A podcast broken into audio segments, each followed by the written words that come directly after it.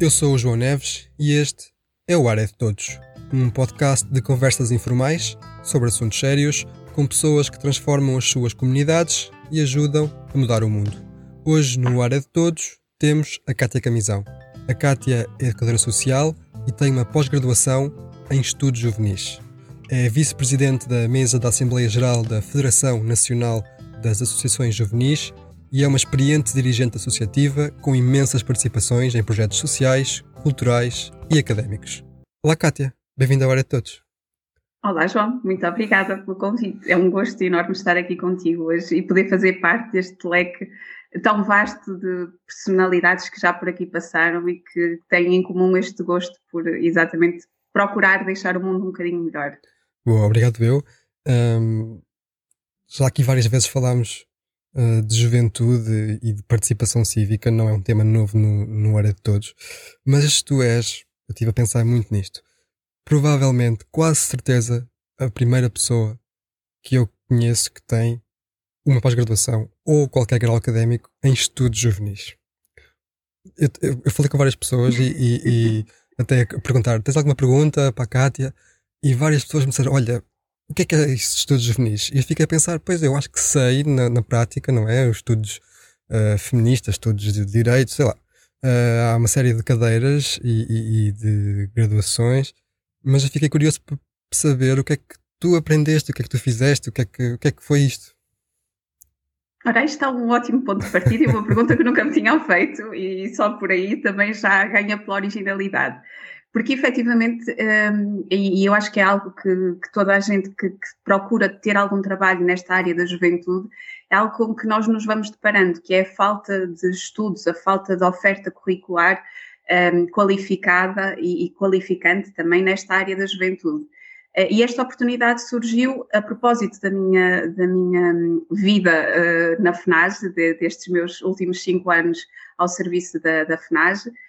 Um, uh, surgiu precisamente aí quando eu tive conhecimento que a Universidade Aberta estava a lançar uma pós-graduação nesta área. E na altura suscitou-me o interesse precisamente porque eu já tinha procurado uh, ter aqui um, um reforço académico daqueles conhecimentos mais empíricos que eu fui eh, desenvolvendo ao longo dos últimos quase 15 anos de trabalho com, eh, com na área da juventude.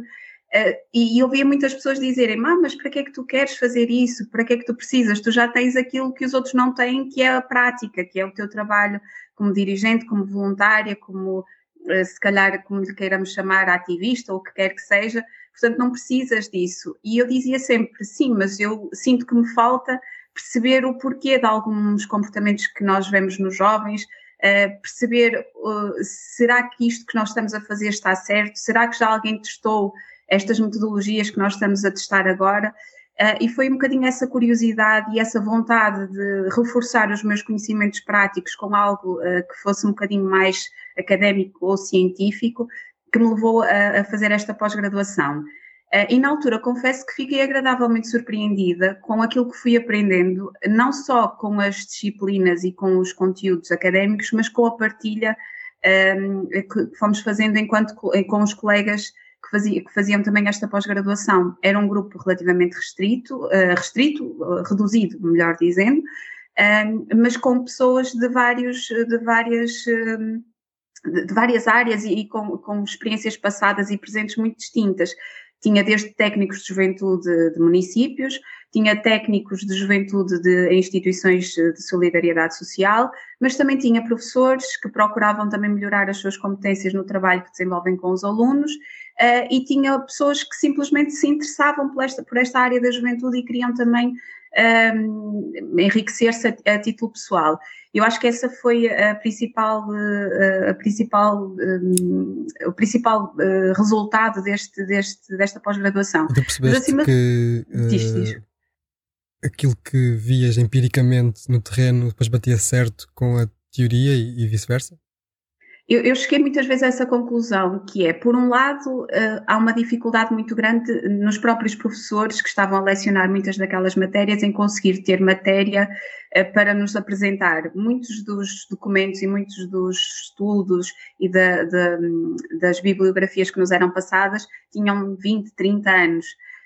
O que nos levava aqui a, a questionar também a nós, pró nós, próprios e aos professores das disciplinas se não existiriam uh, matérias mais recentes, algo que nos iam dizendo que não, que realmente estes estudos na área da juventude não existem em muita quantidade e não são atualizados com, da forma que deveriam. Portanto, aquilo que nós fazíamos, aquilo que nós acabamos por fazer muito foi tentar perceber o que é que é isto da juventude, que conceito é este, um, se ele mudou ao longo dos tempos ou não, de que forma é que ele se foi ajustando à realidade em que vamos vivendo e de que forma é que nós vamos olhando para os jovens, se com aquele ar mais paternalista, se com o ar, com um sentido crítico um, face às posturas que, que, que, nós, que nós achamos que não estão corretas por parte dos jovens e, e, uh, e criticamos tudo o que eles fazem, tudo o que não fazem, uh, e achamos que eles, e, e, na maior parte das vezes eu acho que achamos que os jovens fazem muito pouco, uh, criticamos a inércia dos jovens, até que aparece um ou outro de vez em quando e nós afinal dizemos, ah, mas afinal os jovens até querem fazer alguma coisa, mas depois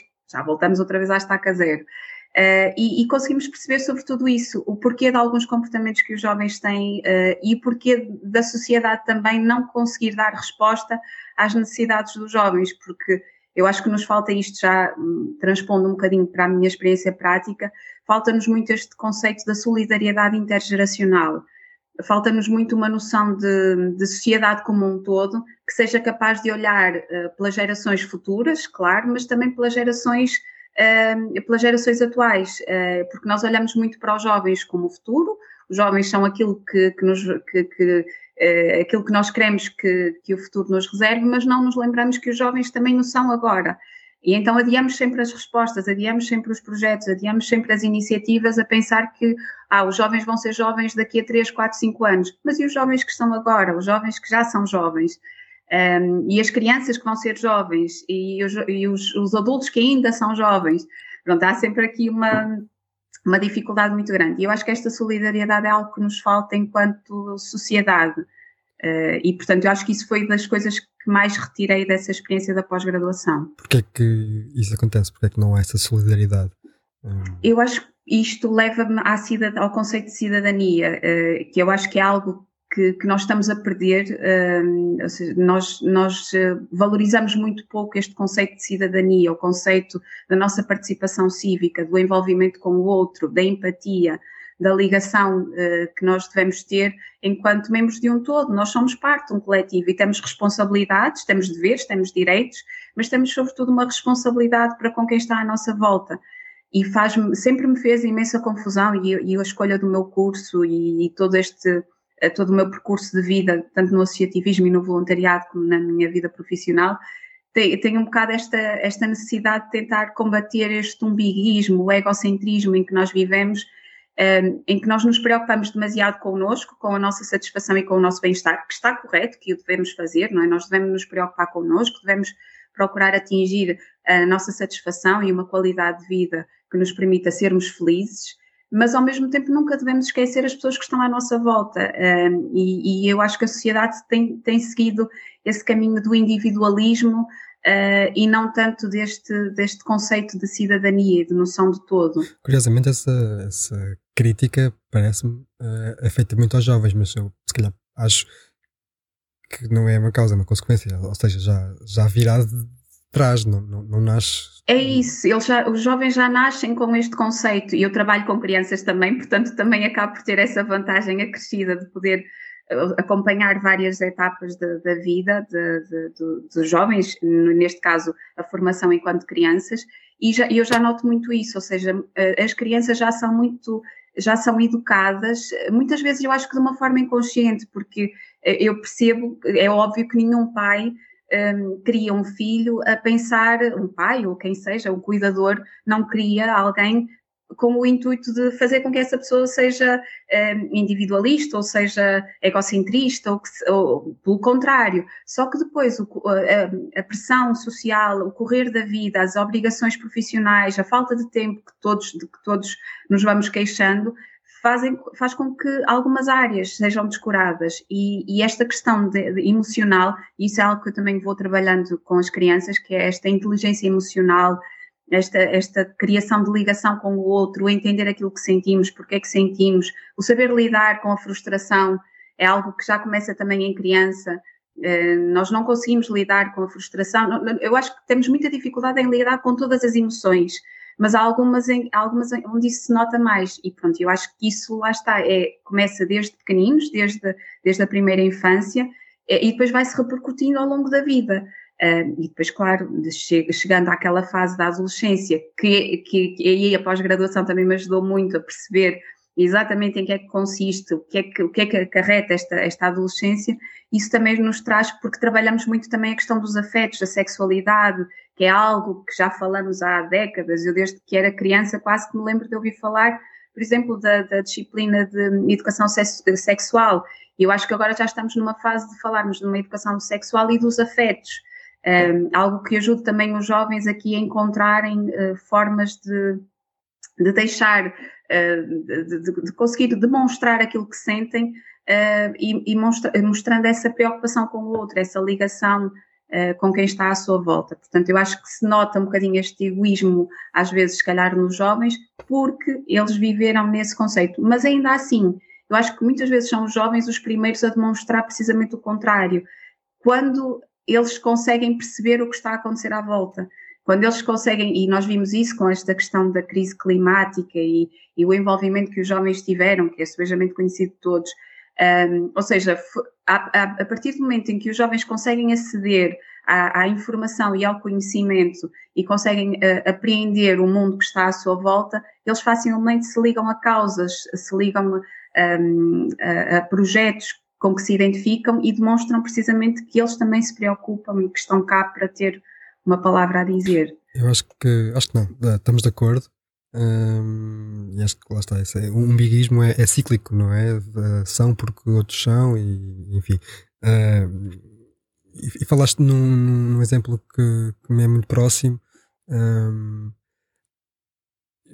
e eu agora perdi-me, porque se é cíclico, como é que se quebra a roda, não é? Uh, achas uhum. que pode ser, e daí se calhar o exemplo que deste pode ser interessante, através de uh, associativismo, ou seja,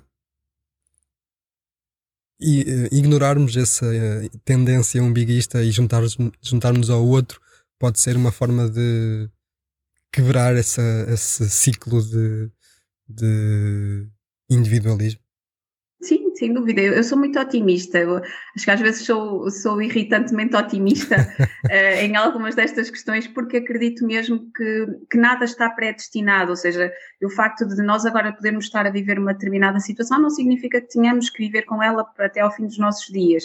E neste caso, eu acho que, que se consegue contrariar este individualismo, este umbiguismo que falávamos, eh, precisamente com esta questão, com esta literacia para as emoções, a literacia para a cidadania, um, termos uma disciplina, por exemplo, que também foi uma discussão uh, muito ampla que, que, se teve há alguns, há alguns anos e há alguns meses atrás sobre a questão da disciplina de, de cidadania um, nas escolas, eu acho que ela é fundamental. Ela, ela deve existir e deve acompanhar as crianças, eu acredito, até desde o primeiro ciclo, não só a partir do segundo e terceiro ciclo, mas desde o primeiro ciclo, desde o pré-escolar, ou seja, porque faz todo o sentido que nós consigamos e aqui não falamos, quando falamos de cidadania, e, e lá está, eu acho que as pessoas conseguem compreender que a cidadania é, nada tem a ver com a questão que se dizia de tentar passar ideologias ou Sim. tentar uh, alterar pensamentos, nada disso. A cidadania ajuda-nos a perceber qual é o nosso lugar na sociedade, ajuda-nos a perceber que nós fazemos parte de uma estrutura muito bem montada em que cada um tem uma função específica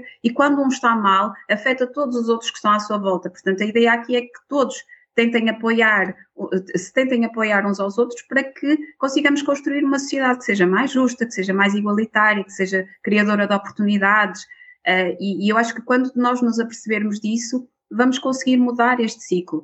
Mas a aposta tem que ser como um todo, ou seja, desde esta questão da disciplina, da disciplina de cidadania nas escolas, mas também passando pelo associativismo, que eu acho que é uma das maiores escolas de cidadania e de valores que nós temos na nossa comunidade e foi aí que eu também comecei e é, e é ao associativismo que eu devo uh, muito daquilo que sou e muitos dos projetos que eu pude fazer. O associativismo é um espaço, é, é uma espécie de, eu, eu, eu costumo compará-lo com quase um laboratório, em que nós estamos lá, conseguimos ir juntar, juntar vários ingredientes e vamos testando. Às vezes corre bem, outras vezes corre muito mal, outras vezes assim, assim, mas é nesse processo de crescimento que nós nos vamos, eh, que nós vamos crescendo e nos vamos construindo enquanto pessoas e vamos mudando também a nossa comunidade numa escala pequenina, porque muitas vezes o associativismo começa na nossa comunidade. Nós podemos fazer esse trabalho, essa, podemos fazer a diferença na nossa rua, no nosso bairro, no nosso conselho, na nossa freguesia, na nossa cidade, ou no país, ou no mundo, depois dependendo da escala e do trabalho que fazemos.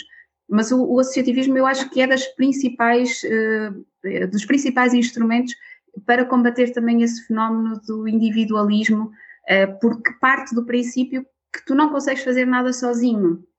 Tu precisas sempre de alguém que, que, faça parte do teu de, que faça parte do teu projeto, que partilhe contigo alguns valores, algumas ideias uh, e que em conjunto vão procurar fazer algo pela, pela comunidade em que se inserem. Hum. E portanto eu acho que são ótimas formas de, de, de trabalhar. Eu estava a ouvir e, e, antes de irmos ao associativismo, uh, querem focar na cidadania e na juventude. Vê se concordas com isto. Uh, ainda que possa não ser inato ser um cidadão, uh, é uma competência que se trabalha e que se aprende. Sim, eu acho que é, eu, eu, eu, no meu, na minha forma de ver, eu acho que é inato, não é? Porque nós nascemos em sociedade, nós não nascemos isolados dos outros, portanto, a partir do momento em que, uh, que vivemos em conjunto, no, numa, numa comunidade, somos cidadãos. A partir do momento em que nascemos, nós assumimos essa cidadania, assumimos o nosso papel. Mas ainda assim, eu acho que nós podemos ser mais ou menos participativos, estar mais ou menos envolvidos. E isso são coisas que, que, nós conseguimos aprender e conseguimos trabalhar, seja através desta, desta participação associativa, seja através de uma participação pontual num projeto de voluntariado, seja um, um, participando de uma manifestação, assinando uma petição, uh, sei lá, há tantas formas de nós participarmos, a arte, o humor, ou seja, há, há aqui várias, vários mecanismos que nos permitem melhorar o nosso grau de participação e sermos mais ou menos ativos tanto é que nós não temos todos que nos envolver no associativismo, não temos todos que nos envolver num partido político, que é algo que, que também é muito mal visto. Eu tenho vários colegas, vários amigos ligados a partidos políticos, uh, para que quando falam disso a, a outros, parece quase um, um, um, cadastro negativo que eles, que eles carregam no currículo, porque a participação política é muito mal vista. Um, e, e, eu estive recentemente também com um projeto numa escola precisamente relacionado com, com a participação política e cívica uh, e perguntava aos jovens o que é que era isto de, de, de, o que é que era ser político. As respostas foram assustadoras, foram horríveis. E eu tinha a Presidente da Câmara a, a, na, na primeiro, no primeiro lugar da, da plateia a assistir às respostas que os jovens estavam a dar. Uh, mas eu acho que foi bom também, foi bom por um lado, eles terem um representante político lá e, por outro lado, ela também ouvir, uh, porque eu acho que é isto que também nos faz falta. Uh, faz falta nós colocarmos os jovens uh, nos lugares de decisão, dar-lhes espaço e colocá-los no mesmo patamar dos, dos decisores políticos e dos técnicos, para que eles percebam que que esta ideia da construção das políticas de juventude é algo que tem que ser co-participado, co-construído. Não deve ser algo que é feito num gabinete isolado e que depois é simplesmente comunicado aos jovens, é algo que deve ser feito em conjunto. Mas isto depois podemos falar a mais à frente solidariedade também. intergeracional. Sim, sim, e desta, e desta noção do que é que é a participação uh, cívica de um jovem, de como é que ela pode ser feita e do, do papel dos municípios, porque eu acho que é algo que nós muitas vezes também descuramos, nós associamos muito e neste caso já mais nas políticas de juventude, associamos muitas políticas de juventude ao governo central, a, a, a, a, questões nacionais, mas depois há todo um papel, seja das câmaras municipais, das juntas de freguesia ou de outras organizações de poder mais locais, que também interferem diretamente na vida dos jovens e podem ajudar a melhorar as suas, as suas condições de vida e contribuir para a sua emancipação. Um, mas não sei se posso avançar neste tema ou depois puderes falar. Eu, eu quero, uh, fiquei, fiquei curioso porque quando estavas a falar da, da tua experiência na, na pós-graduação, uh, tocaste em vários pontos que eu também queria tocar. Um, tu disseste que algumas das coisas que, que, que, trabalhaste foi o que é que é ser jovem, não é? Que conceito é esse da juventude e se mudou ou não. E, e da tua experiência tanto na pós-graduação como no terreno, eu faço essas perguntas. O que é que é ser jovem?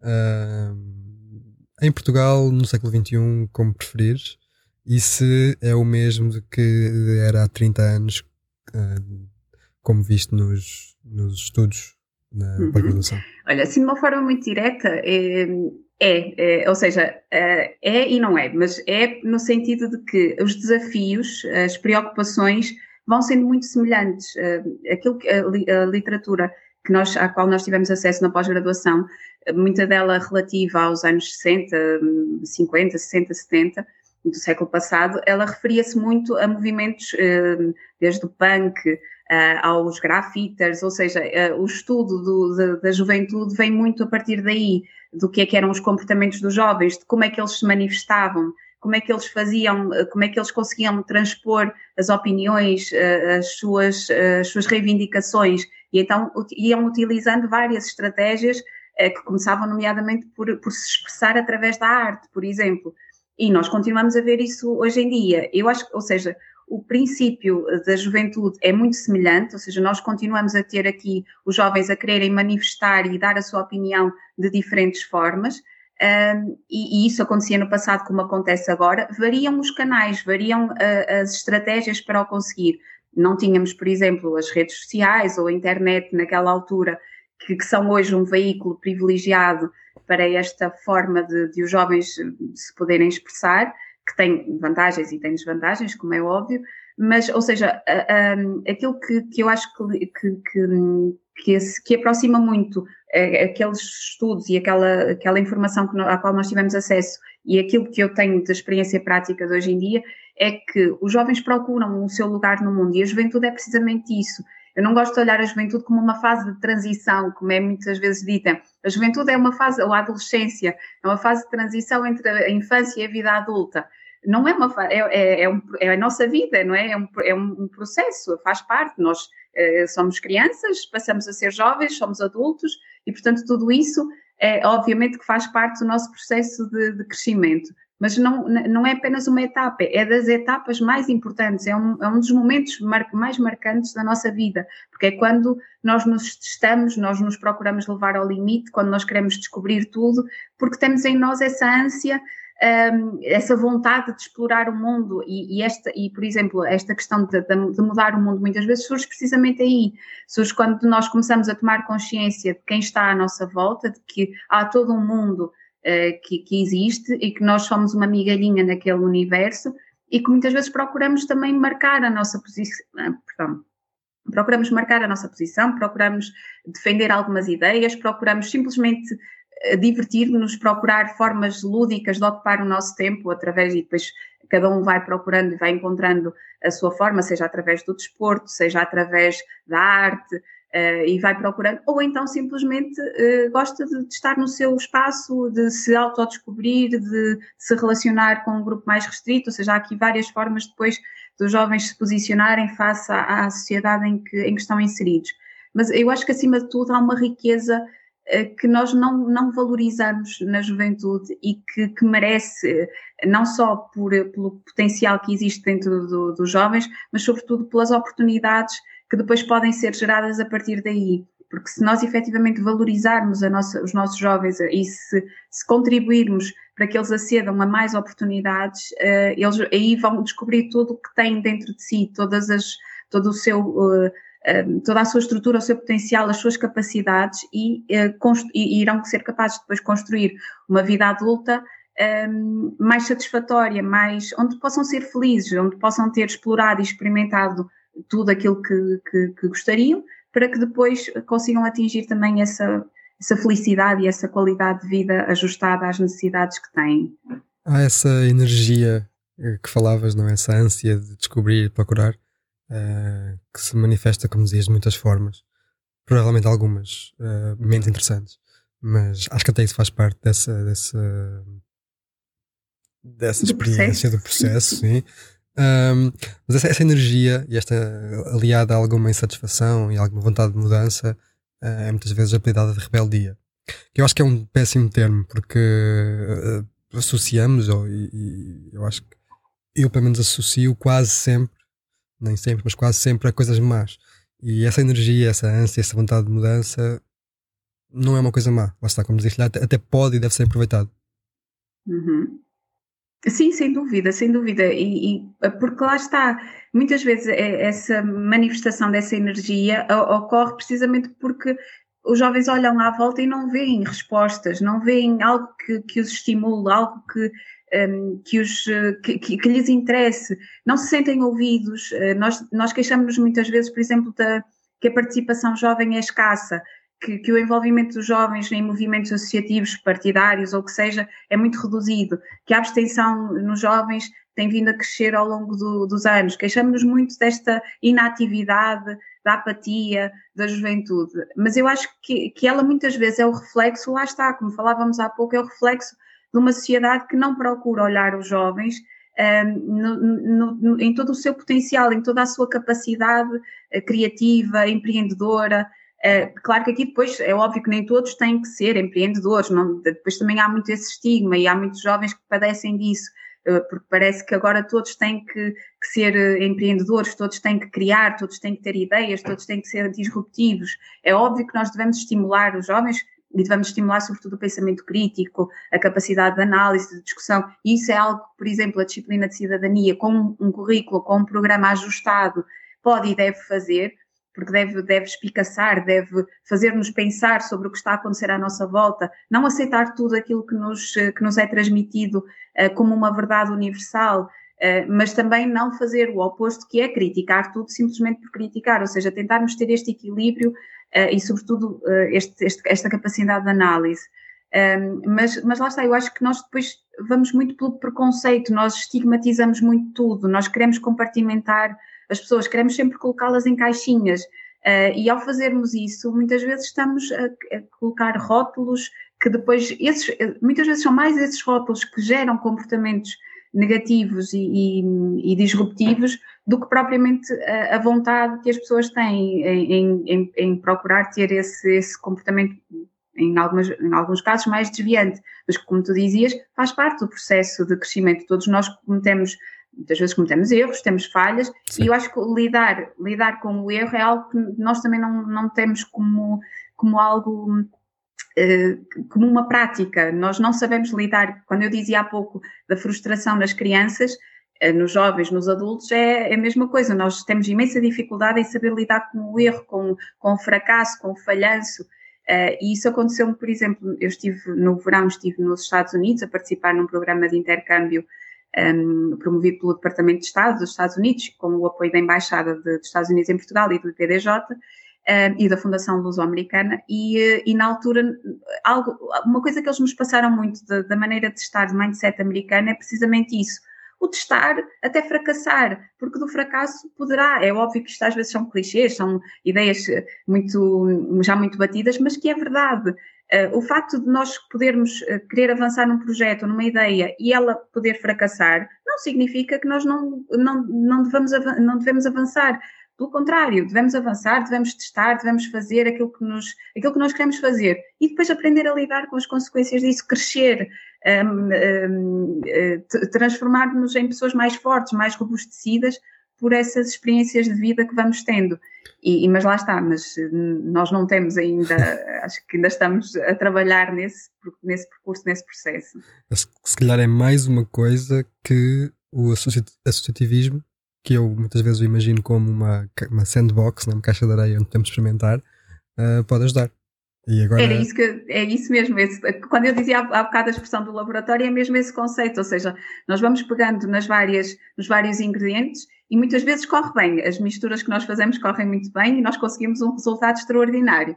Outras vezes enganamos-nos na dose que colocamos uh, de determinado, determinado uh, composto e aquilo faz com que o produto final seja algo completamente descabido, algo que, que se calhar não vai resultar todo, ou que não teve impacto nenhum, ou que gerou prejuízo, uh, ou, ou, que não impactou, que, que, que, é algo que é algo que, esta, que as associações procuram muito fazer, ou seja, é gerar impacto. E um impacto que muitas vezes não é, hum, nós não conseguimos quantificar, porque muitas vezes tem a ver com coisas muito muito simples, mas que fazem toda a diferença na vida daquela comunidade.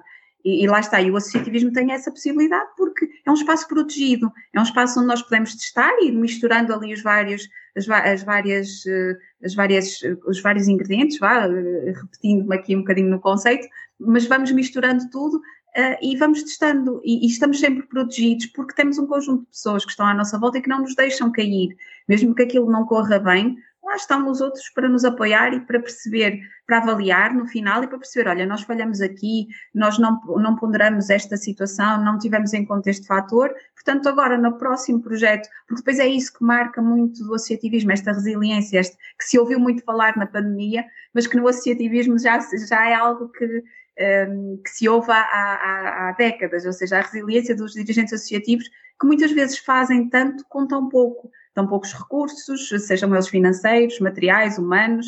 Os recursos são sempre muito escassos para, para as necessidades das comunidades e para o trabalho que, que os dirigentes associativos e os voluntários procuram fazer. Mas ainda assim, eh, o desistir ou não tentar não faz parte do vocabulário, porque há sempre aquela crença inabalável no nosso poder transformador um, ehm, enquanto cidadãos membros de uma comunidade. Isso eu, eu acho que fica claro, não é? Quais, perdão, quais que aprendizagens é que o associativismo pode trazer a um, jovem, um, mas suspeito, e uh, corrija-me se estiver enganado, que uh, esse discurso que acabaste de ter pode não ressoar muito bem com os jovens propriamente ditos. Portanto, imagina esta situação que se calhar provavelmente já, já, já tiveste. Estás perante uma plateia de jovens, como é que os convences a vir para o associativismo?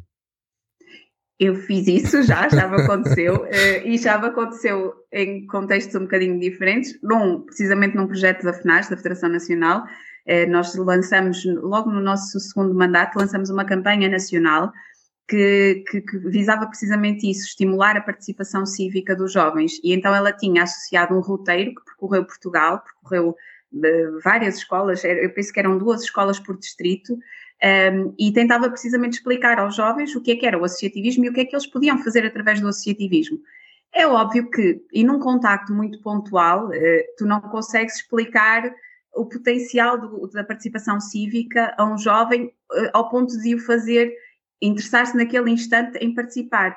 Mas há, há, há, dependendo da abordagem que tu tens, dependendo dos exemplos concretos que tu lhes transmites, muitas vezes consegues despertar ali, fazer um, um pequeno clique que pode não, pode não significar que naquele dia ou no dia seguinte aquele jovem vai querer criar uma associação ou vai querer envolver-se numa associação, mas mais cedo ou mais tarde eh, pode isso acontecer, ou seja, ficará aquela ideia hum, presente de ter tido conhecimento, de ter percebido o que é que é o associativismo e a partir daí uh, avançar para, para a participação associativa propriamente dita mas eh, eu acho que um, nós conseguimos, de alguma forma, estimular uh, a vontade dos jovens em participar a partir do momento em que lhes explicamos que, efetivamente, se eles pararem uns segundos e olharem à volta, vão encontrar muitas coisas, e isto é um desafio que eu lhes faço sempre, pedir para eles pararem 5, 10 segundos, olharem à volta e pensarem numa coisa uh, que possa não estar, com a qual eles possam não concordar, ou que poderia estar melhor, fosse na escola, na freguesia, na vila, no conselho, na cidade onde eles moram. E quando fazemos esse desafio, são poucos aqueles que não que em 10 segundos não conseguem identificar pelo menos uma coisa um, com a qual não concordam. E o passo seguinte é perceber, então e, o que é que tu podes fazer para modificar essa coisa? A, a resposta mais fácil é nada, isso não depende de mim. Mas depois é a partir daí que tu vais construindo o diálogo, que vais interagindo e que vais, vais procurando fazer estes jovens perceber que há muita coisa que pode depender deles. Eu recordo-me uma altura que fui a uma escola, precisamente também falar disso, de, do, desta participação cívica, do empreendedorismo social, de, deste, deste envolvimento uh, com o outro, e, e, e, lancei precisamente esse desafio e, e, os miúdos estavam a ter aulas num contentor, porque a escola estava em obras, chovia dentro do contentor, eles não tinham cobertos para entrar naquele contentor, a internet falhava, o computador não estava a funcionar, ou seja, havia ali um conjunto alargado de situações um, e então os miúdos achavam que não havia nada a fazer porque não dependia deles. E então, na altura, eu perguntei-lhes: então, e se vocês, por exemplo, escrevessem uma carta à direção da escola a relatar os problemas com que vocês se deparam e perguntassem o que é que vocês também possam, podem ajudar a fazer para conseguir resolver isto? E o que é certo é que eles fizeram e resolveram alguns dos problemas que estavam a ter ali. É certo que aquilo era uma situação temporária, mas eles conseguiram fazê-lo. Tive outra experiência também com outros miúdos que, que entretanto, uh, criaram uma horta pedagógica porque perceberam que na escola fazia falta aquele projeto e então, a partir daquele momento, conseguiram fazê-lo. E tenho colegas que, entretanto, criaram uma associação em Aroca, aqui na, na, na terra onde eu vivo, uh, precisamente por isso. E são cerca de 25 jovens que se juntaram recentemente porque precisamente perceberam que uh, juntos conseguem mudar alguma coisa. Não vão conseguir mudar o mundo na totalidade, mas vão conseguir mudar uma parte desse mundo. Uh, eu acho que quando tu dás exemplos concretos, quando tu explicas o que é que já fizeste, o que é que, pode, o que, é que eles podem fazer, é, é, consegues uh, efetivamente captar o interesse deles e fazer com que alguns participem no, no movimento associativo. Eu estava a ouvir e estava a pensar em muitas coisas. Por isso vamos por partes. Espero que boas. Sim, sim, sim. Um, como dizia, eh, já aqui se falou muito de juventude. E é, uh, se há uma coisa que é comum em todas as pessoas que por aqui passaram a falar sobre isto, dizem é exatamente isso que tu disseste, que é dada a possibilidade, ou melhor, dada a oportunidade e garantir a possibilidade objetivamente como tu podes, a partir daí os resultados são mágicos. É? Um, fico ao mesmo tempo frustrado e, e, e contente, porque é assim tão fácil. Mas é assim tão fácil, já, já devíamos estar mais à frente. Certo, é, certo, sem dúvida que sim.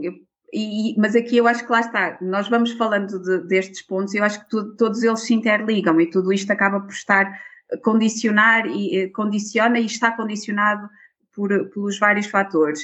Uh, e eu acho que lá está, esta questão de, de, dar oportunidades, acho que tem muito a ver com esta, com, com os adultos que estão agora no poder, e quando falamos de poder, é óbvio que falamos também do poder político, mas falamos também do poder de todas as outras dimensões, seja numa escola, seja numa comunidade, numa, numa uma organização, uma associação, ou seja, a, a, a, possibilidade de todas estas pessoas que ocupam cargos um, de decisão de darem estas oportunidades, de criarem estas oportunidades como algo que faça sentido para elas. Eu acho que isto entronca muito numa, numa mentalidade que ainda não valoriza o jovem como, como, como ele merece e como ele deve ser valorizado.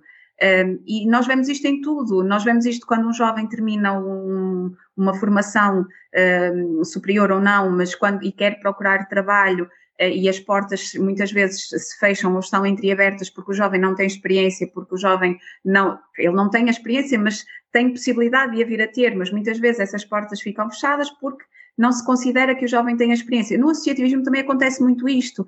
Quando nós falamos de jovens que vão, por exemplo, reunir com um presidente de Câmara ou com um presidente de junta, muitas vezes é muito difícil eles levarem-nos a sério. E então, quando se junta a isso o facto de muitas vezes ser um jovem e ser uma mulher, mais difícil se torna, porque infelizmente ainda temos muito este, este preconceito associado às mulheres e aos cargos de liderança e decisão e à capacidade de fazer e de executar um, e, e, portanto, e, e, aos jovens também este, é atribuída, é, são atribuídas estas características de não conseguir muitas vezes dar conta do recado. E então eu acho que, uh, eu acredito muito que se nós mudarmos todos a nossa maneira de encararmos os jovens, estando nós nos cargos ou nas, nos patamares em que estivermos, conseguimos mudar a mentalidade de quem tem o poder para, para mudar o estado das coisas. E quando nós falamos, por exemplo, numa Câmara Municipal, e é um exemplo que eu tenho agora muito próximo, que é esta, esta vontade de procurar envolver os jovens nas políticas de juventude que estão a ser decididas pelo município. Uh, e procurar fazer com que estes jovens sejam chamados e sejam parte, não sejam só chamados para dar uma opinião, não, têm que ser envolvidos em toda a estrutura dos projetos, na forma como o projeto é delineado, na forma como o projeto uh, é pensado, na forma como ele é executado e na forma como ele é avaliado depois no final. E irmos fazendo este exercício constante de despicaçar, de perguntar, mas achas que isto faz sentido? O que é que tu gostavas que fizéssemos aqui? De que forma é que tu gostavas que isto acontecesse? É óbvio que isto também não acontece, não chegamos à beira dos jovens e olha, agora decidam, e eles todos vão pois, querer... eu estava a pensar nisso, porque de certa forma, e, tu és consultora para a juventude em Aroca, no município de Aroca. Sim, sim. Estava a pensar que pode ser quase como um presente envenenado. Que é, então vá, agora digam, agora participem. Estás a ver, não, não sabes nada, nunca, não, não se jeito nenhum, quer dizer, não se dá as ferramentas e depois vais, vais pedir e, e lá está, é mais um ciclo. Sim, eu acho que aí é aquela tal questão que nós falávamos há pouco e que a pós-graduação também me ajudou aqui a, a, perceber um bocadinho, que é o tal o paternalismo que nós temos em relação aos jovens, o acharmos que a maturidade, o grau de maturidade deles não lhes permite perceber o mundo em que eles vivem. É certo que há muita coisa, uh, e, e, nós, eu, eu, tenho procurado também fazer isso nos projetos que, que, que, que tenho estado a ajudar a implementar, uh, que é nós conseguirmos passar a ideia aos jovens de que efetivamente há muita coisa que eles desconhecem, mas é para isso que depois eles têm que ser acompanhados por técnicos e por decisores, ou seja, o trabalho não se faz sozinho e nós não vamos simplesmente, ah, não chegamos perto de um jovem, olha, o que é que tu gostavas? Isto tem todo um processo, tem todo um, por exemplo, há, há alguns, há alguns, hum, há alguns projetos que nós estamos a desenvolver agora, um deles, por exemplo, é um laboratório de cidadania. estes laboratórios de cidadania vão nos ajudar a construir o Plano Municipal de Juventude e foram os jovens que decidiram a estrutura do projeto, as sessões, os locais, os convidados, os temas, ou seja, eh, foram os jovens da comunidade que foram convidados a participar e a, e a estruturar o projeto na sua, na sua estrutura base. E agora são eles que vão decidindo quem é que deve ser convidado, em que horas é que deve decorrer, eh, qual é o formato das apresentações, eh, como deve ser avaliado, como deve ser comunicado. Esta é uma, das, é uma das fases, só que nós nunca chegamos a todos. Portanto, a ideia é que tu vás aos poucos, conseguindo captar alguns jovens para isso, conseguindo dar-lhes ferramentas para que eles se sintam, uh, uh, para que eles participem, para que eles exerçam a sua, o seu direito a participar e a estar envolvidos, mas paralelamente tu precisas de um envolvimento geral da comunidade. Não pode ser nem só a Câmara Municipal a trabalhar, nem pode ser só a escola, ou seja, todos têm que estar unidos nessa vontade e nesse anseio. Um, de que os jovens uh, sejam uh, ouvidos e, participem efetivamente. Não é só ser ouvidos, porque isto lá está, depois é muito fácil, muitas vezes nós dizemos, ah, queremos ouvir os jovens e pronto, vamos, vamos lançar um inquérito. É óbvio que isso tem validade, mas tem que ser complementado com um conjunto de outras ferramentas que façam, e depois executar, ou seja, uh, aquilo que sair desse processo todo de, de, de co-construção, uh, e com a implementação dessas políticas de juventude, depois tem que ser acompanhado com medidas concretas e efetivas para que os jovens percebam que o esforço que eles tiveram teve algum impacto e algum resultado, uh, porque senão eles acabam por eh, entender que foi tempo perdido, né, desperdiçado uh, a fazer aquilo. Mas existem muitos outros projetos muito interessantes, desde o Jovem Autarca, a Assembleia Municipal Jovem, ou seja, são tudo projetos, isto é ao nível municipal, que podem permitir este, esta atratividade, fazer, porque eu acho que nos falta, e depois há, há uma desconfiança nas instituições, há uma desconfiança muito grande dos jovens, uh, porquê? Porque também são influenciados pelos, pelos adultos, eh, que, que, os, que os fazem olhar, por exemplo, para a classe política, e voltamos outra vez àquela percepção horrível, que foram palavras que eu acho que não, não podem ser ditas neste contexto, mas quando perguntávamos àquela plateia, estariam cerca de 100 jovens na plateia, eu diria que de, dos resultados que nós obtivemos, cerca de 60% olham, com, uh, com, olham de forma muito negativa para, para a classe política e, e 10% de forma negativa. Portanto, estamos a falar de quase 70% dos, daqueles jovens que ali estavam um, ehm, que, que, não veem, que não confiam no, no, nos políticos. Uh, e, e, aqui depois cabe-nos a nós desconstruir o que é, que é isto da política e mostrar-lhes que a política é tudo o que nós fazemos no nosso dia a dia. Há uma política partidária, que acontece dentro dos partidos políticos, mas depois há uma política comunitária de cidadania uh, que, que, passa por, desde quando nós estamos a discutir com um colega, a trocar uma opinião, nós estamos a exercer uh, política, nós estamos a partilhar a nossa opinião. E depois falamos dos políticos que muitas vezes eles conhecem, um presidente de junta, de freguesia, ou seja, muitas vezes desconstruir aqui o grau, porque nós, infelizmente, eh, eh, eh, acabamos por dar demasiada visibilidade aos casos negativos na política, que os há, como os há nas outras áreas todas, infelizmente, mas depois valorizamos muito pouco os casos positivos. E então depois é óbvio que os jovens acabam por, por, por, por se focar mais na, nos, nos, exemplos negativos e se querer desligar daquilo que eles acham que não é algo de positivo. E, portanto, cabe-nos tornar a política e a cidadania em algo mais atrativo, algo empolgante, algo que faça, que eu acho que foi um bocado o que me fez a mim ligar-me a isto, que é nós percebermos que nós realmente nós existimos, nós fazemos parte, nós, nós não conseguimos viver isolados, nós não conseguimos conceber a nossa existência se não estivermos em ligação com os outros. Portanto, se nós vivemos nessa condição, nós temos obrigatoriamente que nos relacionar. E não é tão melhor quando nós nos relacionamos de uma forma positiva e, e para fazer com que a sociedade evolua de uma forma harmoniosa e justa, socialmente mais justa para todos, que dê oportunidades, que crie condições para que nós possamos alcançar, concretizar os nossos sonhos. Todos nós temos sonhos, uh, sejam eles de que área forem, profissionais, pessoais, o que seja. Um, e eu acho que nos cabe a todos a, a, a, a, obrigação de ajudarmos uns aos outros a concretizar os sonhos de cada um. Uh, e, portanto, eu acho que se nós conseguirmos mudar aqui o discurso, a forma como comunicamos com os jovens, que é algo que é, mas isso é uma coisa que eu própria também ainda estou a tentar descobrir, não é? Como é que nós conseguimos comunicar de uma forma atrativa, interessante, cativante, um, e pronto, mas isso está, lá está, é um processo, é um processo. acho que é em construção. Um, suponhamos que a Secretaria de Estado passa a Ministério e tu és eleita, eleita ou nomeada uh, Ministra da Juventude. O que é que concretamente farias para resolver todas essas questões que falaste até agora? Essa, essa, como é que promoverias essa visão do mundo que partilhaste?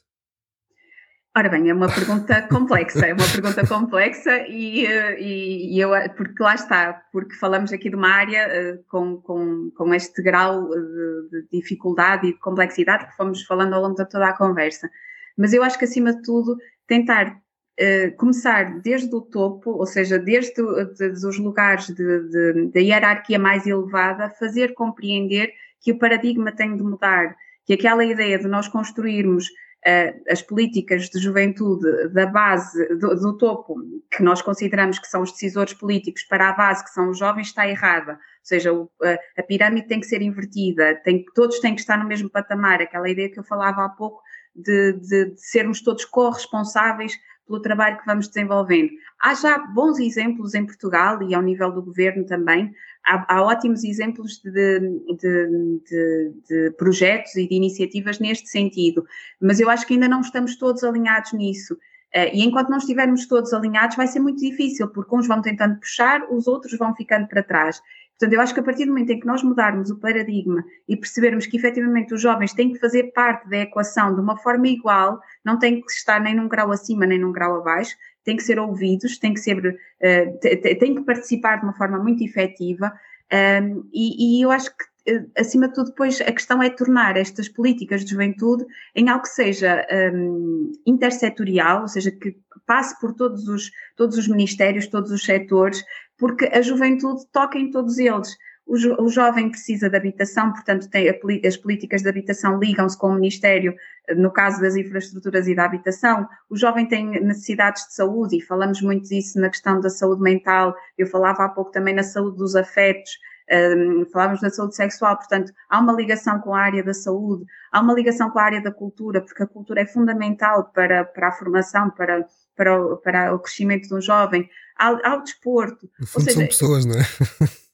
É isso, ou seja, e que tem dimensões, uh, que, que, tem várias dimensões na sua vida, e, e, e para, para, cada uma dessas dimensões são precisas respostas, e o conjunto dessas respostas é o que vai permitir que a emancipação possa ou não ser condigna ou possa estar comprometida. E, portanto, eu acho que acima de tudo é esta noção de, de que as políticas uh, são, são intersetoriais, são integradas e são sistémicas, fazem parte aqui de um conjunto que tem que estar em sintonia para que as respostas possam ser efetivas e depois lá está, não fazer promessas que não consigamos cumprir, porque esse é um dos principais problemas, é defraudarmos as expectativas dos, dos jovens, é prometermos algo que depois não vamos cumprir e destruirmos os sonhos desses, desses jovens. Eu acho que esse é o principal erro que nós cometemos, eh, porque, sobretudo porque também não os envolvemos e porque quando eles se deparam, simplesmente são confrontados com uma decisão, com uma informação, com algo já, já totalmente fechado, um, e que depois eh, vai inevitavelmente uh, desiludi-los porque não vai ter o impacto uh, que era esperado porque eles não foram ouvidos desde a sua concepção à implementação e à avaliação dos projetos. Kátia, tenho uma pergunta que pode ser algo provocatório. Um, que é a seguinte. Perdão. Nesse, nesse cenário hipotético em que serias Ministra da Juventude, achas que terias tempo para isso? E, e, e porquê tempo? Porque ainda que eu concordo contigo que a juventude não seja uma fase de transição, é invariavelmente uma fase, seja ela qual for. E como tu dizias, hum, nem sempre sabes como, ligar com jovens, e parece-me, e é aqui que é parte da provocação do tempo, que técnicos de juventude, educadores sociais, o que seja, têm de certa forma uma espécie de data de validade. ok. Estava a tentar assimilar e perceber onde é que poderias querer chegar. Porque senão depois uh, podem oh. ser parte do problema que querem resolver, não é? Uh, se, se, a dissociação uh, cultural e de experiências e tudo mais, devido à idade, se vai alargando, torna mais difícil esse diálogo. Sim, mas a ideia aqui é que tu vais constantemente renovando também aqueles que são eh, técnicos de juventude também, para que não, não chegues ao ponto de depois de teres técnicos de juventude que possam ser todos já muito adultos ou um, ehm, já, digamos assim, com, com, com uma visão diferente da, da sociedade daquela que tem um jovem. Mas ainda assim, eu acredito, nós não precisamos de ser jovens para conseguir compreender o que os jovens sentem. E os técnicos de juventude também não têm todos que ser da mesma idade dos jovens para conseguirem comunicar com eles. Eu acho que isto é tudo uma questão de treino, eh, uma questão de capacitação, de, de empoderamento também de, daqueles que são, e já, felizmente, já há várias, eh, eh, várias formações e várias formas de nós podermos capacitar os técnicos de juventude para que eles também possam estar atualizados face às necessidades e às exigências do jovem a cada instante. É óbvio que isto é um processo e é um processo que precisa de investimento também. E isso é algo que não tem acontecido um, muito nesta área da juventude, como, eu falava, como falávamos no início. A oferta uh, académica é muito escassa para esta área, portanto, a partir daí nós já conseguimos perceber que o grau de investimento na área da juventude uh, tem, sido, tem sido ao longo dos últimos anos muito reduzido, mas aquilo que nós vamos sentindo é que há uma mudança, é que cada vez mais se vai procurando investir na juventude. É óbvio que aquilo que eu disse de, de, de, alguma ambição que pudesse ser a nível de uma implementação de políticas de juventude mais ajustadas, é óbvio que não é algo que tu consigas concretizar num espaço muito curto, certo. mas para isso é que tu vais criando estes, estes instrumentos, como eu dava o exemplo há pouco, de um nível mais local, em que vais implementando um jovem autarca e por aí fora, a partir desses processos tu vais começando a construir uh, um, um, algo mais sólido, algo mais abrangente. Só que tudo o que tu fazes tem que ter o mesmo objetivo. Uh, e é isso que muitas vezes não acontece. Nós não fazemos. Um, as, muitas vezes as políticas de juventude não são feitas com uma perspectiva de poderem perdurar ao longo do tempo, são feitas como pensos rápidos porque nós não temos, infelizmente, esta cultura de, de, de, pensar nestas respostas para os jovens como algo sólido, algo robusto e algo que possa fazer parte da, da, estrutura uh, política e, da estrutura de uma sociedade. Portanto, aqui acredito que, que o trabalho é possível ser feito se lá está, mais uma vez, se nós estivermos todos alinhados com essa, um, com essa mudança de, de, mentalidade e de paradigma que olhe para a juventude como um elemento central da ação de um governo, da ação de uma escola, da ação do que quer que seja. E a partir desse momento acho que começamos a conseguir entrar num caminho que nos leva todos a, a, uma, a algo mais positivo que eu acho que acaba por eh, ir dar tudo a esta questão da emancipação da juventude, ou seja, de um jovem poder eh, crescer e tornar-se adulto um, usufruindo de todas as oportunidades que, que, que, que pode eh, e que, que, lhe vão permitir depois ter uma qualidade de vida e conseguir ambicionar e concretizar os seus sonhos e as suas ambições. Mas eu, eu acho que já não estava a considerar essa renovação dos próprios trabalhadores, técnicos de juventude, o, Sim, o que seja. porque eu acho que isso, isso, isso nós vemos muito acontecer e, às vezes, lá está, nós próprios também somos preconceituosos uh, e, e, olhamos, e achamos que para perceberes ou para conseguires dominar um tema, tu tens que estar lá. É óbvio que isso te dá um, uma, se calhar uma desenvoltura, uma capacidade de ação uh, mais, uh, mais eficaz. Mas se conseguires ter essa capacidade para, para trabalhar, para, para evoluir, para pesquisar, para fazer formações, para te capacitares e te empoderares a ti próprio também no teu trabalho, que eu acho que é algo que todos procuram fazer nas suas áreas. Nós vamos sempre procurando melhorar, estar a par das tendências, um, e, por exemplo, no caso da juventude, há muito esta questão da educação não formal, que é utilizada como uma ótima ferramenta para este trabalho com jovens, Uh, e, portanto, se nós também nos formos a, procurando adaptar estas questões da comunicação, saber como comunicar com os jovens, por isso é que eu dizia que é um desafio, porque a comunicação muda a cada instante e, nós, uh, e aí cabe-nos a todos também essa capacidade para tentar perceber o que é que resulta, é comunicar através das redes sociais, é utilizar o TikTok, é utilizar o, sei lá, uma chamada, é utilizar o WhatsApp, ou seja, cabe-nos ir testando aqui e estando sempre a par daquilo que são as tendências, digamos assim, neste trabalho na área da, da juventude. Sim, eu sim imagino que independentemente da idade será possível criar pontos. Sim, sem dúvida. Eu acho que lá está, nós podemos ter mais dificuldade numa área ou noutra, mas, mas eu acredito que é, o trabalho em rede serve precisamente para isso, para que em conjunto nós consigamos aqui uh, superar alguma dificuldade que alguém possa ter uh, e ajudar, no fundo, com as nossas próprias competências também a encontrar uma solução que possa dar resposta às necessidades que, que, aqueles, que a juventude também tem uh, cada instante, porque lá está, a partir do momento em que nós damos resposta a uma necessidade que um jovem tem, ele vai ter mais cinco ou seis. Uh, portanto, isto nunca é um trabalho. Eu acho que quem trabalha na área da juventude chega sempre a uma conclusão. Nós nunca vamos poder dar, fazer um check final e dizer concluímos com sucesso o nosso trabalho, os jovens, não, porque a seguir já tens a geração que está a entrar na juventude, a própria geração que está ali uh, vai ter outras necessidades. O mundo, estas mudanças constantes é, que nós, com que nos vamos deparando, fazem com que as necessidades, as, uh, os objetivos de vida dos jovens também mudem constantemente. A educação, nós temos agora uma educação uh, do futuro, uma educação que é muito diferente daquela educação que tínhamos até há bem pouco tempo atrás, o, próprio mercado de trabalho, a evolução que ele tem, ou seja, tudo, todas estas áreas que dizem respeito à vida dos jovens mudam, portanto, uh, o trabalho na área da juventude nunca vai estar, eu, mas eu acho que esse é o, o aliciante desta área, nós percebermos que nunca vamos conseguir uh, terminar, dar por terminado o nosso trabalho, porque o grau de exigência vai sempre uh, mudando e vai sempre uh, vai se adaptando à, às circunstâncias da comunidade. Lá está o otimismo irritante, mas eu concordo e, e, e revejo-me. Ótimo, ótimo. Pronto, já, pelo menos eu posso ter irritado, mas não na, na totalidade, não é? Ficou aqui uma margem ainda de, de aceitação do otimismo. Um, Cata, estamos a chegar ao fim.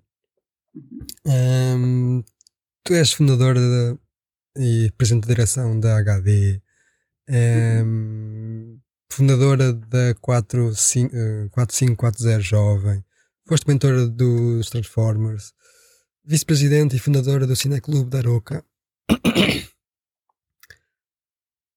subdiretora do Aroca Film Festival, criadora do projeto de cine São João, académica, Associação Académica da Aroca e do Porto e, e de Estudantes, enfim, a esquecer aqui de muitos provavelmente. Uh, e nota-se claramente a forma como tu falas disto, não é? A envolvência emocional, intelectual e, e, e, sei lá, direta mesmo, não é? Mas o que eu quero perceber, curiosidade mesmo, uh, é como é que tu própria descobriste este mundo? O que é que aconteceu? Certo, eu acho que foi assim um bocado por acaso. Lá está, eu, eu, penso que se calhar isto, se calhar sempre, acredito que fez parte de mim, esta vontade de me envolver com a comunidade sempre fez um bocadinho parte. E, e eu muitas vezes procurava, um, procurava respostas, tentava perceber se aparecia qualquer coisa onde eu pudesse ser voluntária, onde eu pudesse participar, mas sem me envolver muito, porque também há aquela, uh, aquela ideia da responsabilidade que, que, que que vem um, juntamente com o facto de te envolveres em algum projeto e depois, quando nós somos muito jovens, nem sempre achamos que vamos conseguir dar conta do recado, portanto eu queria um envolvimento que não fosse muito forte, que me permitisse participar, mas não muito, e então na altura surgiu a oportunidade de eu ser voluntária numa, numa IPSS eh, aqui em Aroca um, que trabalhava com, com jovens raparigas retiradas dos contextos familiares. E então, na altura, essa foi a minha primeira ligação com a comunidade, com, com o envolvimento cívico. Uh, e foi aí que eu percebi que realmente coisas muito simples, como simplesmente estar lá um, estar naquele local e conversar com aquelas jovens, ter tempo para falar com elas, para as ouvir, para, para, para permitir que elas pudessem partilhar as ideias, as, as ideias e muitas vezes as frustrações, as indignações que tinham face aos contextos de vida tão difíceis que tinham, na altura fez-me perceber, perceber que, que, realmente nós podemos mudar muita coisa ou podemos uh, mudar muito a vida de alguém que está à nossa volta se nós quisermos fazê-lo. Uh, e então esse, esse, foi o meu primeiro contacto com um projeto mais uh, com, com, uma, com a comunidade. A partir daí fui estudar para o Porto e foi a Associação de Estudantes na altura que me cativou um, a participar. Fui convidada logo no meu primeiro ano para participar na, na Associação de Estudantes e a partir daí fui-me envolvendo em uh, projetos sociais, a criação de um banco de voluntariado, na, porque senti que havia a mesma necessidade de outros colegas de querer participar, de querer ter experiências de voluntariado, mas não saberem como, não conseguirem contactar as organizações, não saberem, eh, ter, terem dificuldade, porque muitas vezes as organizações também têm processos burocráticos para, como eu tive também, quando, quando, porque eu tive que passar por entrevistas com uma psicóloga, tudo isso, para garantir que, não é, que, eh, que era benéfica a minha, a minha minha participação naquele projeto. Então, na altura, comecei a envolver-me na Associação de Estudantes, com essa, sempre com esse pensamento no social, no envolvimento com as pessoas, uh, e depois surgiu, os, surgiu o Cineclube da Roca também, uh, era um projeto que já existia, conheci algumas pessoas que faziam parte, achei muito interessante porque achei que era algo que movimentava a vida cultural uh, na região e, e, e, e impulsionei a criação dessa associação. Entretanto, foram surgindo outros projetos, eh, projetos na área ambiental, mas aí eh, em que eu vou estando de uma forma mais pontual, desde reflorestação de áreas ardidas, eh, limpezas de rios, ou seja, essas também vou, vou estando sempre envolvida, porque depois me fui habituando muito a, a dar sempre, a, a estar disponível para tudo o que fosse preciso. E então e a gostar de participar, a, gostar, a sentir-me feliz e realizada sempre que uh, fazia alguma coisa que que, que, que, poderia ter impacto no outro. E é daí, a partir desse momento, que surge mais tarde uh, a Federação Nacional das Associações Juvenis, que foi uh, o grande o grande desafio de, do meu percurso associativo, uh, porque é tu estares em contacto com mais de mil associações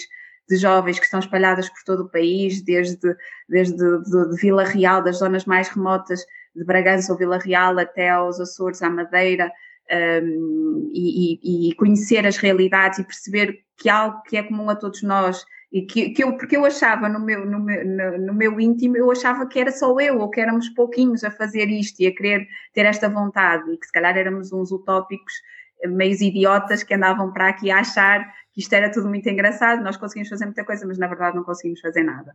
E então essa, a experiência na FNAS permitiu-me perceber que efetivamente há, há uma quantidade enorme de jovens com vontade de fazer coisas pela comunidade, fazer coisas com sentido, não é simplesmente fazer por fazer, de, de que olham à sua volta e que querem uh, mudar o estado das coisas que vêm a acontecer.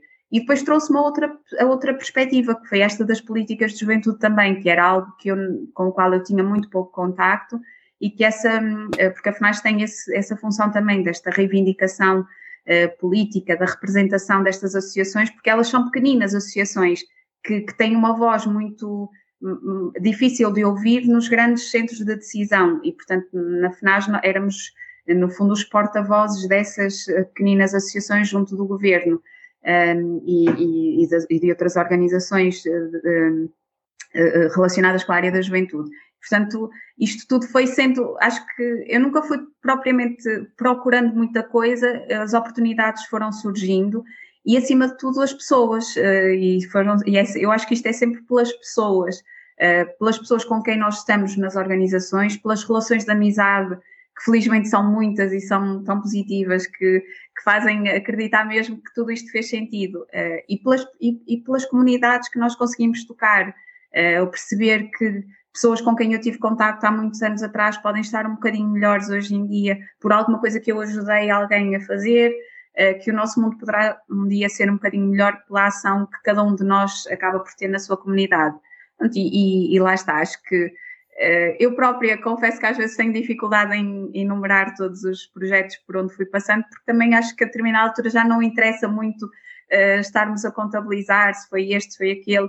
acho que é muito as experiências que tu vais acumulando e o impacto que tu vais conseguindo gerar na, em, nas outros, mas também em nós próprios.